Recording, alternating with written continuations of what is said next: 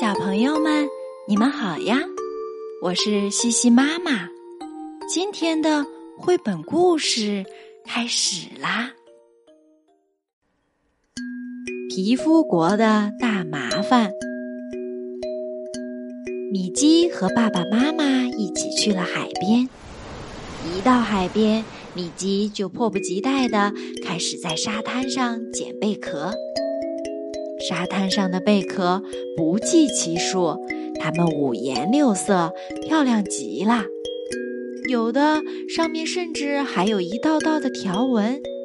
米奇跑呀跑，捡呀捡，等他玩够了，回到家中，发现妈妈正在气头上。难道他不喜欢贝壳吗？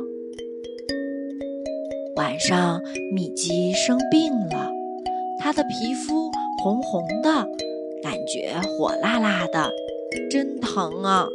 他不能再去捡贝壳了，必须待在家里。这是妈妈说的。米基只好待在家里，用放大镜观察他收集的那些贝壳。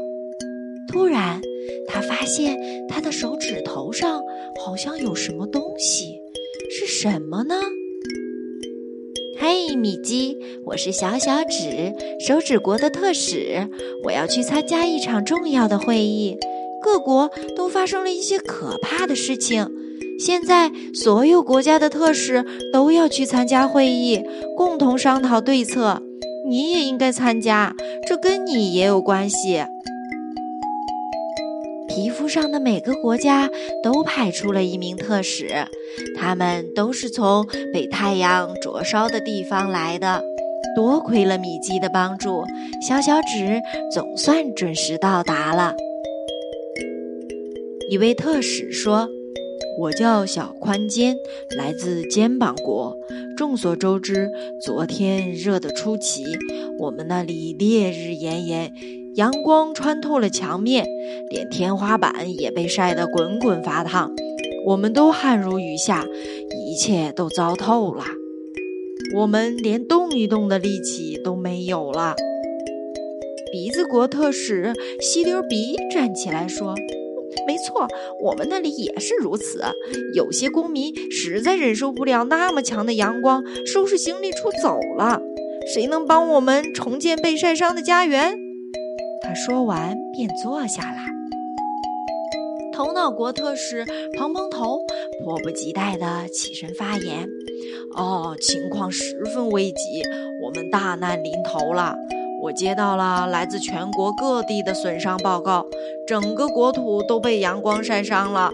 对此，我们必须采取一些行动。但是，我们能够做些什么呢？”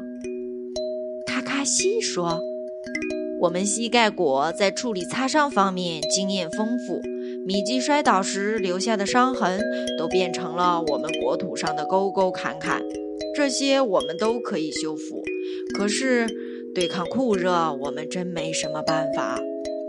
圆圆肚说：“我们肚子国善于处理蚊虫叮咬，如果蚊子咬伤我们的国土，叮咬的地方就会形成一个小丘。”我们会把它铲除掉，有时候这很不容易，因为米基会去挠痒痒，我们必须马上闪开，才不会被它压扁，这样飞的时间就要长一些。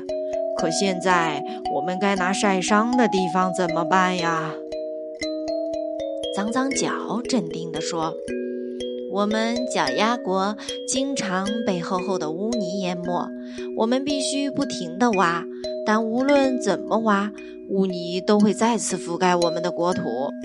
这时只需要耐心等待，等到米基洗脚的时候，污泥就会消失。可对于晒伤，我们一无所知。我们国家大多数时候都晒不到太阳。特使们都沉默了。他们该如何对付炎热和晒伤呢？这时，屁股国特使胖胖屁突然出现了。他必须长途跋涉才能到达开会地点，而且他没有咔咔西和脏脏脚那样好的腿脚。他上气不接下气地开了口：“啊，我们昨昨天我完全没有遭受日晒，呃，一个巨大的罩子遮住了我们的国家，呃，所以阳光穿不透。”听完这些话，脸颊国特使红红脸发言了。我有个主意，有时陌生的手指国公民会路过我们那里，也就是当米基的妈妈抚摸他的脸颊的时候，那些手指国公民昨天都打着小白伞，保护自己不被阳光晒伤。耳郭里响起了一阵窃窃私语，接着所有特使都大喊道：“我们也要这样的伞，我们也要罩子。”头脑国的蓬蓬头强硬地说：“我们在最上面，我们想重新要回盖子。”听完特使们的话，米基明白了，应该给肚子国和肩膀国一个罩子，所以他必须穿件 T 恤衫儿；应该给头脑国一个盖子，也就是他的遮阳帽。但是他们说的小白伞是什么呢？米基想了想，嗯，肯定是防晒霜。特使们陆续回到各自的国家，向公民们汇报了这次会议的内容和他们对米基提出的要求。他们开始重建家园。慢慢的，热度消退了，皮肤国的红色国土渐渐变回了棕色。米基的晒伤现在快好了，只有鼻头上还有些小白点，这是因为鼻子国的公民还没有回家呢。米基又去捡贝壳了，和妈妈一起。妈妈也觉得贝壳真是漂亮极了。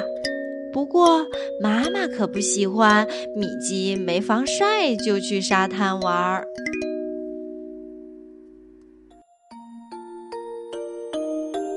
好了，今天的西西妈妈读绘本就到这里啦。小朋友喜欢的话，可以点击屏幕右上角的订阅关注哟。我们明晚再见吧。